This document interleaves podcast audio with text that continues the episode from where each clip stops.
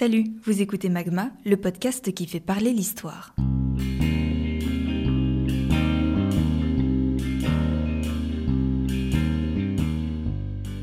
Ce mois-ci, je vous propose de vous replonger dans une affaire qui a marqué la justice française. Le 27 mars 2008 s'ouvre à Charleville-Mézières un procès historique. On s'apprête à juger l'un des plus célèbres tueurs en série français, Michel Fourniret. Pour vous resituer le contexte, particulièrement morbide, avec la complicité de sa femme, Monique Olivier, il enlève, séquestre, viole et tue sept jeunes filles âgées de 12 à 22 ans. Il affirme même avoir tué une huitième personne, Farida Amish, mais le corps n'a jamais été retrouvé et l'enquête se poursuit encore. Michel Fourniret a aujourd'hui 75 ans, il fait partie des quatre hommes en France à avoir été condamnés à la perpétuité réelle. Alors évidemment, le procès a été particulièrement suivi par la presse française et belge, là où se sont déroulés les faits, mais c'est aussi une affaire qui a passionné les médias du monde entier. Il faut dire que la personnalité du criminel y est pour beaucoup. Manipulateur, calculateur, il se décrit lui-même comme dénué de sentiments humains, se déclare pire que Marc Dutroux, joue avec les enquêteurs, leur impose ses conditions et finit par affirmer que personne ne sortira indemne de son propre procès. Mais à travers cette affaire, le parcours d'un homme, celui désigné pour défendre Michel Fourniret. Avocat respecté d'une petite ville de province, il se retrouve à devoir justifier l'horreur, expliquer ce qui ne peut pas l'être, défendre l'indéfendable, prendre le risque d'associer son nom à celui du monstre. Je suis Clément Saccard et ce mois-ci dans Magma, je vous propose d'écouter le témoignage de Pierre Blocot, l'avocat de Michel Fourniret.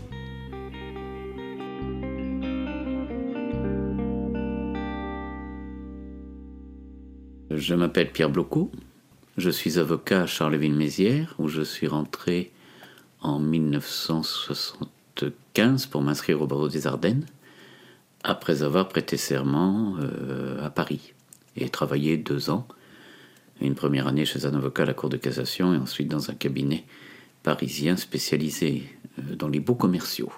Et c'est à ce moment-là qu'un euh, cabinet d'avocats de la ville de Charleville-Mézières, dont je suis originaire où était toute ma famille, m'a proposé quelque chose d'intéressant, ce qui m'a déterminé à intégrer le barreau des Ardennes où j'exerce depuis cette date-là. Or, très curieusement, je n'ai jamais eu aucun doute, c'est une chance, sur ce que je voulais faire. Euh, j'ai toujours voulu euh, faire le métier d'avocat. Alors, sans faire de la psychanalyse de bas étage, quand j'étais enfant de cœur, j'étais porte-crosse auprès de l'archevêque. Peut-être qu'il y a quelque chose de cet ordre-là, mais j'ai toujours bien aimé la discussion, la contestation et le côté à l'époque un peu romantique de la profession d'avocat.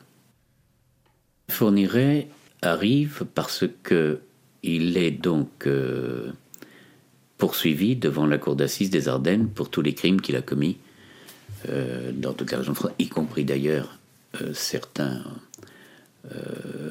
dans d'autres dans d'autres départements, puisqu'il n'a pas limité son activité au département des Ardennes, mais tout était regroupé euh, à Charleville-Mézières et fournirait, euh, qui n'a pas d'argent, ne choisit pas d'avocat, et euh, il est obligatoire dans ce cas-là que le bâtonnier de l'ordre désigne des avocats pour l'assister, puisque nous sommes devant la cour d'assises, et que l'assistance d'un avocat est obligatoire. Donc le bâtonnier de l'ordre va se commettre lui-même, ce qui est logique, et puis euh, commet des avocats pour Fourniret et pour euh, Monique Olivier. À ce moment-là, il m'en parle en me disant Je vais te commettre dans cette affaire-là.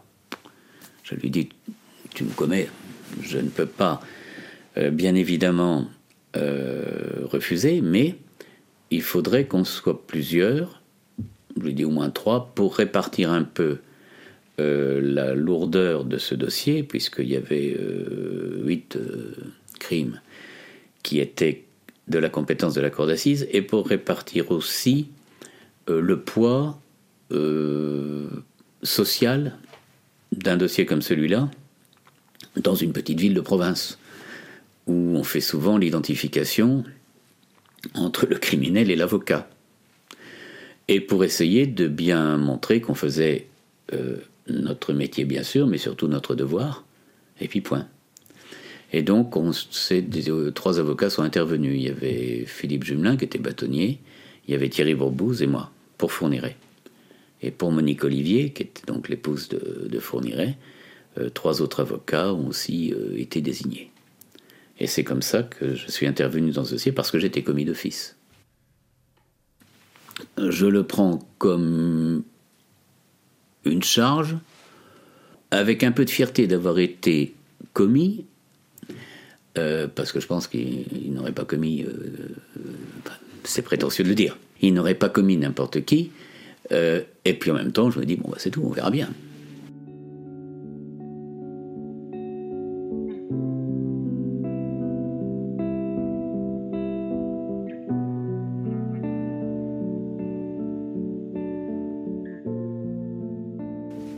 La première rencontre avec Fourniret est, très curieuse. Fourniret avait été interrogé en Belgique et c'était Maître Choplem, mon associé, puis en même temps ma sœur, qui était allé l'assister en Belgique avec les deux autres confrères. Et à un moment donné, Fourniret est transféré à Charleville-Mézières euh, pour être mis en examen et pour être interrogé. Et il est transféré avec grand renfort de troupes parce qu'on a fait autour de Fourniret un luxe de, moyens et de précautions, à mon avis, sans, rapport avec la dangerosité du, personnage, dans la mesure où c'est isolé, tout seul, pas de, risque d'évasion, rien de tout ça, mais fallait-il cinq voitures, un hélicoptère, le surveillant le tout pour l'amener à Charleville-Mézières On l'aurait amené la veille dans une voiture banalisée, que peu importe. Et donc, je rencontre Fourniret euh, qui est dans la souricière euh, avant de monter dans les bureaux. Et j'arrive et je lui dis euh, Bonjour, monsieur Fourniret, je suis maître Bloco, qui vais vous assister. Et Fourniret, qui est quelqu'un de très, de très policé, me dit Ah, maître Bloco, je suis très content de faire votre connaissance, j'ai beaucoup entendu parler de vous. Ce qui n'était pas vrai, hein. Et là, je ne peux pas m'empêcher, je dis confidence pour confidence, monsieur Fourniret, moi aussi. Et c'est mes premiers rapports avec cet individu, quand même particulièrement euh, singulier. Je pense que j'ai eu avec lui les mêmes rapports que j'ai avec les, les reptiles du zoo d'Anvers. C'est-à-dire qu'il y a une fascination, personnellement une fascination pour les reptiles en même temps, une crainte terrible et euh, je préfère les regarder avec une, derrière une vitre. Et Fourniret, c'est un peu la même chose, il faut toujours mettre une vitre, euh, un hygiaphone, entre lui et vous sur le plan intellectuel, même si physiquement il n'y en a pas, parce que il ne faut jamais se croire euh, plus malin que les gens dont on qu'on défend, et en particulier de ceux que l'on qualifie d'intelligents. Euh, l'intelligence, pour moi, c'est pas ça. Simplement, on a trop tendance à dire que les pervers sont intelligents. Pour être pervers, il faut une forme de calcul, une forme d'intelligence, mais l'intelligence, ça n'est pas ça, c'est la perversion. Et en la matière, Fourniret est quand même euh, dans le top 10 euh, de cette catégorie. Donc il faut ne pas rentrer dans le jeu. C'est pour cela d'ailleurs que euh, à chaque fois qu'on allait le voir à la maison d'arrêt, on s'arrangeait pour être à deux, parce que euh, se croire trop fort, trop, astucieux ou trop intelligent risque euh, de fausser la relation dans la mesure où il n'est pas exclu qu'on se fasse plus ou moins manipuler ou que on soit comment dire, flatté d'avoir un tel criminel, une telle affaire avec la presse qui n'arrête pas d'en parler, etc., Il faut être extrêmement euh, méfiant et en recul. À vrai dire, la particularité, c'est pas la moindre des, curiosités de ce procès et de notre rôle à nous, c'est que Fourniret ne voulait pas être défendu. Donc il fallait obligatoirement un avocat, puisque on est devant la cour d'assises, mais un client, entre guillemets, qui ne veut pas être défendu. Autrement dit, la marge de manœuvre est quand même très très très limité. Et quand on en arrivera à l'issue de ces deux mois d'audience qui sont très prenants, pénibles, euh, fournirait, euh, parce qu'il va bien falloir dire quelque chose moment des plaidoiries, fournirait, nous réunit tous les trois et dit euh, c'est euh, Bloco qui parlera, parce qu'il avait fait une hiérarchie. Il y avait le colonel, il y avait le capitaine ou le lieutenant, et puis il y avait le subalterne dans nous trois. Je ne donnerai pas l'ordre, mais enfin, j'étais. Il me dit seul maître Bloco parlera. Je dis mais pour dire quoi? Et son message c'était vous êtes libre de dire ce que votre conscience vous dicte. Ce qui, comme ligne de défense, quand même assez, euh, assez ouvert.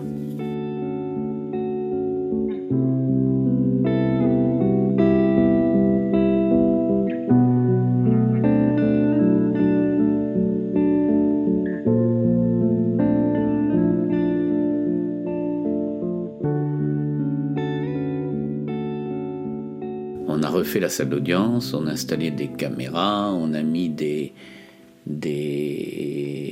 des cabanes pour le gel greffe, on a mis euh, à l'extérieur une tente avec un écran de télévision pour euh, diffuser ce qui se disait dans la salle d'audience.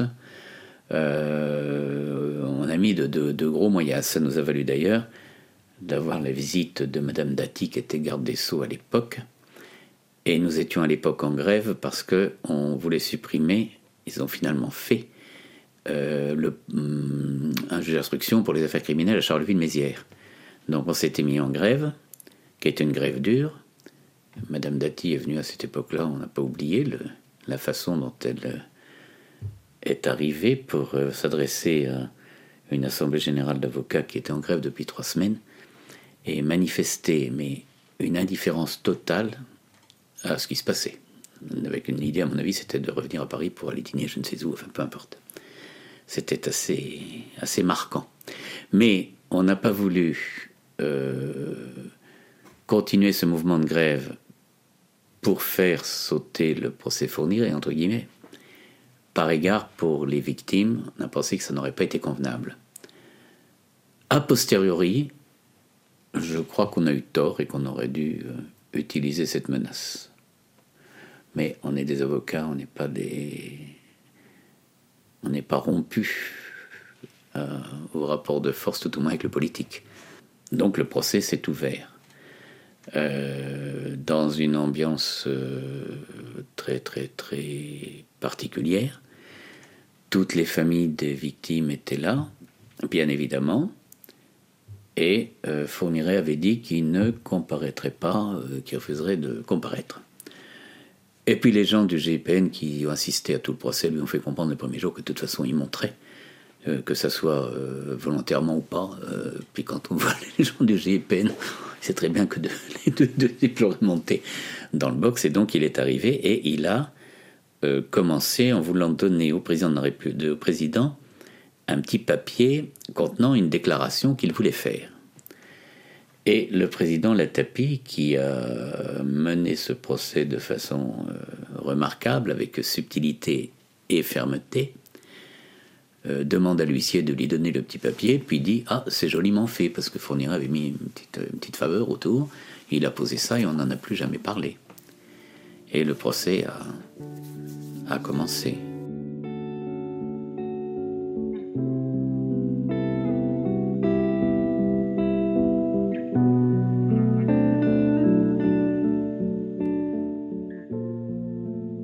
Il faut bien imaginer l'ambiance ce jour-là. Il y a plus de 260 journalistes et 70 techniciens accrédités pour assister au procès, des dizaines de médias qui représentent des dizaines de pays différents. Au-delà des crimes inqualifiables de Michel Fourniret, c'est le duo de criminels qu'il forme avec sa femme Monique Olivier qui attire tous les regards et qui provoque l'indignation générale. C'est finalement un couple diabolique qui offre à la France un procès inédit. Alors à Charleville-Mézières, devant la cour d'assises des Ardennes, une foule survoltée se forme, on insulte et on crache sur le convoi qui amène les accusés. Michel Fourniret qui arrive donc contraint et forcé et qui réclame un procès à huis clos.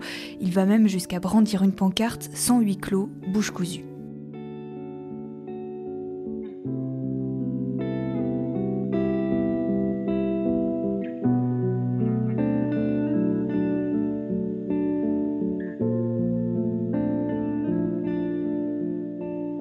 Le, premier jour de l'audience, je commets l'erreur de sortir par la grande porte de la salle d'audience. Et là, ça, ça ne m'est jamais arrivé, je me retrouve devant 250 journalistes, mais de toutes les télés euh, hollandaises, puisque anglaises, c'était de la folie.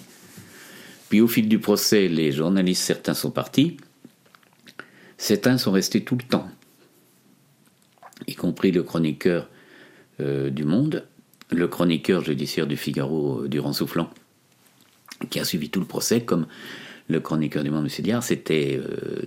les rapports étaient sympathiques, mais c'est pas n'importe qui. C'est ce qu'on fait de mieux dans la presse écrite avec euh, des, alors de temps en temps, d'ailleurs, j'achète Le Monde, j'achetais déjà, et puis j'achète de temps en temps le Figaro, rien que pour les, les chroniques de Durand Soufflant. Donc je trouve que c'est très bien écrit.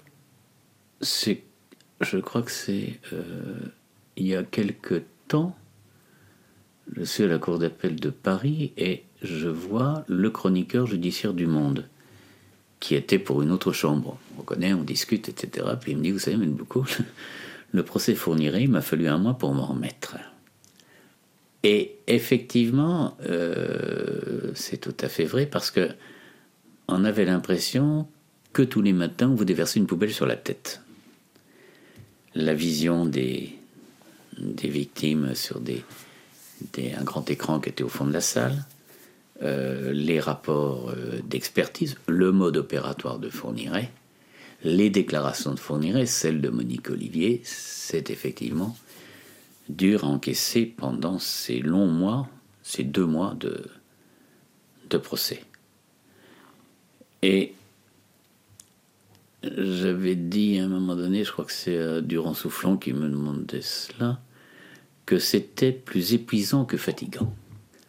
Alors, comme mes confrères de la partie civile, euh, on s'était dit, bon, le procès c'est en gros une grosse demi-journée. Quoi. on a quand même pris le temps de respirer un peu. Euh, donc on va pouvoir rentrer au cabinet pour s'occuper de la gestion des dossiers ordinaires, on n'ose pas dire la routine. Et en fait, que ce soit mes confrères de la partie civile euh, ou ceux de la défense, on s'est rendu compte au bout du troisième jour qu'on était incapable de faire autre chose. Que c'était, on était pris dans cette ainsi qu'il est normal dans les procès qui sont des procès importants.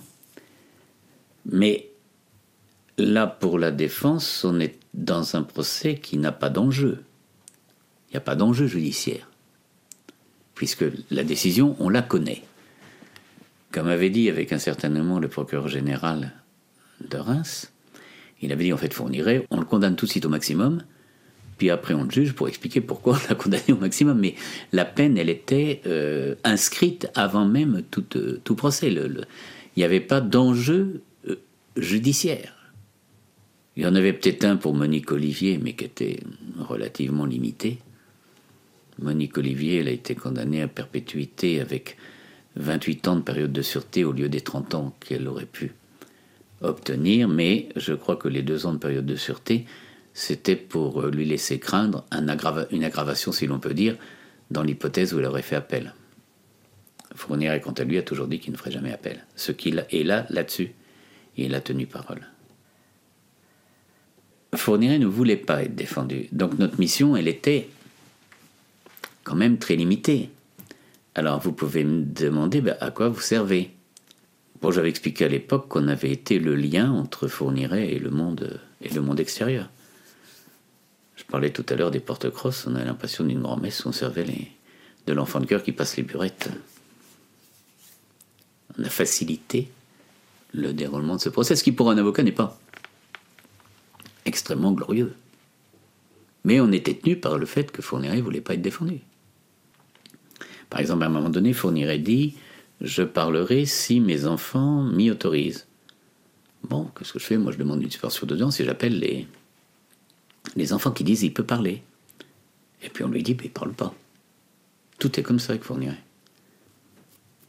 S'il y a bien quelque chose que j'ai renoncé à faire, c'est d'essayer de deviner euh, quels étaient les états d'âme de M. Fourniret. D'abord, parce que c'est relativement inintéressant, et deuxièmement, c'est très compliqué. Dans quel état d'esprit est-il? Je n'en sais rien.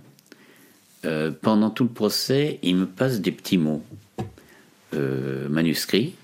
Tape sur, avec son stylo sur le coin sur le crâne, et puis il me passe des petits mots. Alors ça peut aller jusqu'à ses réflexions sur un confrère. Euh, encore ce pauvre garçon qui déraille tel un wagon, enfin tel un wagon, comme disait, wagon, comme disait Fourniret.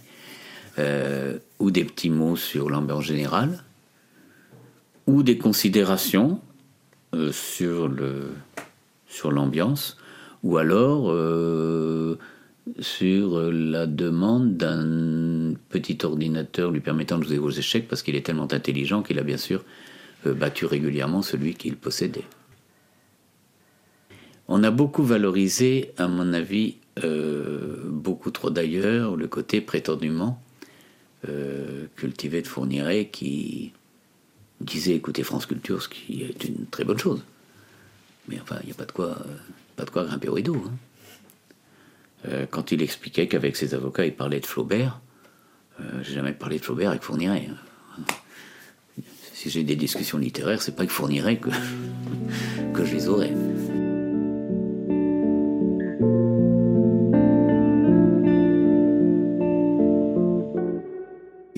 Très important. À un moment, il y a eu un fou rire, mais généralisé, que Durand Soufflant décrit dans un livre qui s'appelle Frisson d'assises. Il prend les, les procès assez longs, et dans les procès qui peuvent être par moments euh, fastidieux, ennuyeux, tout d'un coup, il y a deux ou trois heures ou une demi-heure de, euh, où les choses basculent ou tout au moins où il se passe quelque chose de tout à fait euh, surprenant.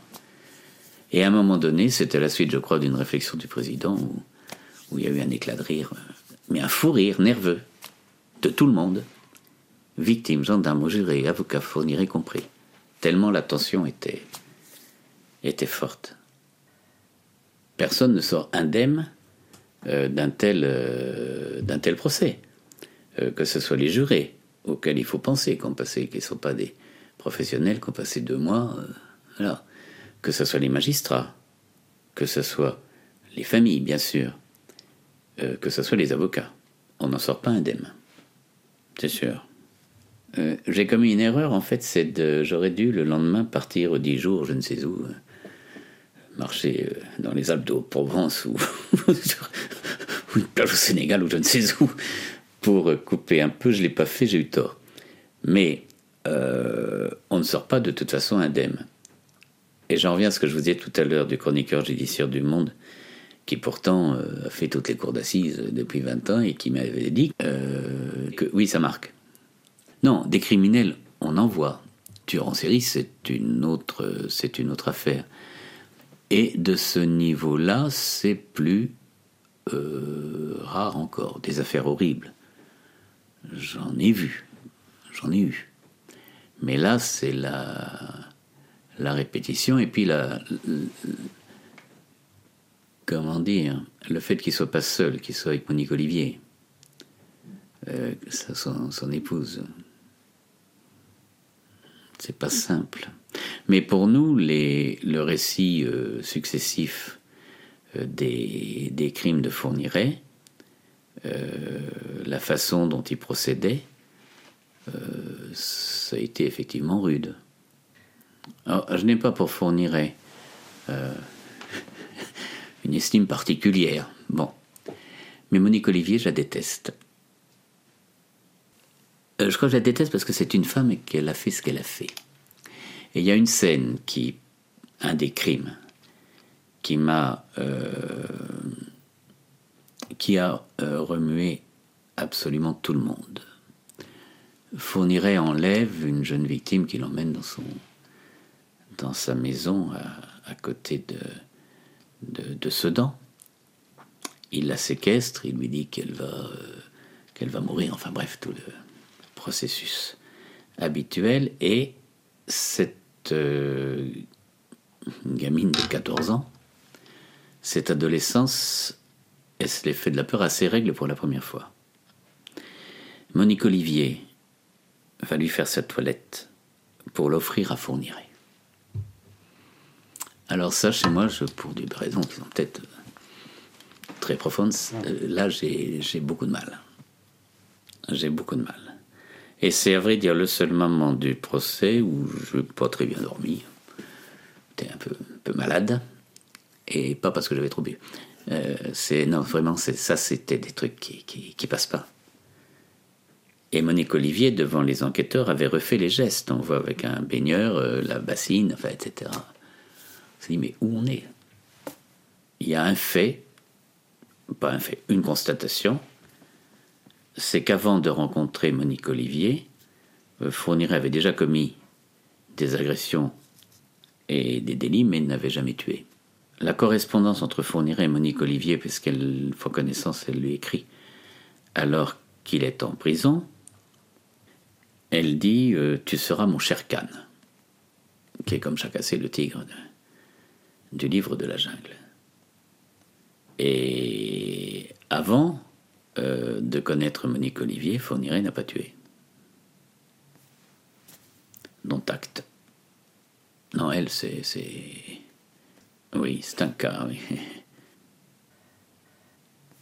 J'avais ramené tout le, dossier, euh, qui, est, bon, qui est énorme. Hein. J'avais ramené la copie chez moi. Et puis, au bout d'un mois, j'ai dit non, je veux pas de ça ici. J'ai tout jeté à la déchetterie. J'ai simplement gardé euh, les petits mots que Fourniret m'adressait pendant tout le procès. Pourquoi? J'en sais rien. Peut-être qu'un jour j'en ferai quelque chose, et puis non. Regardez quand même parce que sa petite écriture, avec ses dessins, avec les plans euh, d'ingénieur du bureau des méthodes, avec le détail euh, de la tranchée où il est enterré, il y a quelque chose de, curieux, mais c'est une petite, euh, un petit dossier. Ça n'a rien à voir avec les, le volume des les tomes de, de la copie de l'affaire je garderai deux mois qui n'ont pas été les meilleurs de ma de mon activité professionnelle. Le côté positif, c'est d'avoir pu rencontrer quand même des gens de, de, qualité, qu'on n'a pas l'occasion de voir toujours à Charleville. Euh, je pense aux journalistes, enfin il y a certains journalistes qui étaient quand même des, des compagnons n'importe quel avocat qui plaide aux assises n'est pas très fréquentable, sauf quelques types exceptionnels qui arrivent à dissocier complètement les deux. C'est pas mon cas quand on est.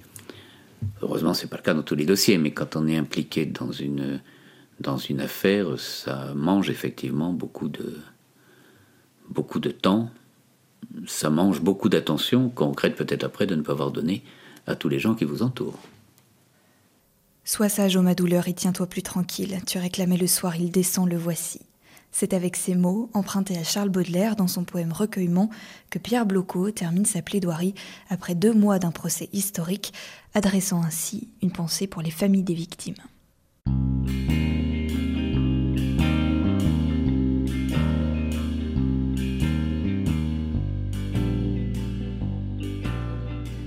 Un grand merci à Pierre Blocot d'avoir partagé le souvenir de cette affaire à mon micro et merci à vous de l'avoir écouté.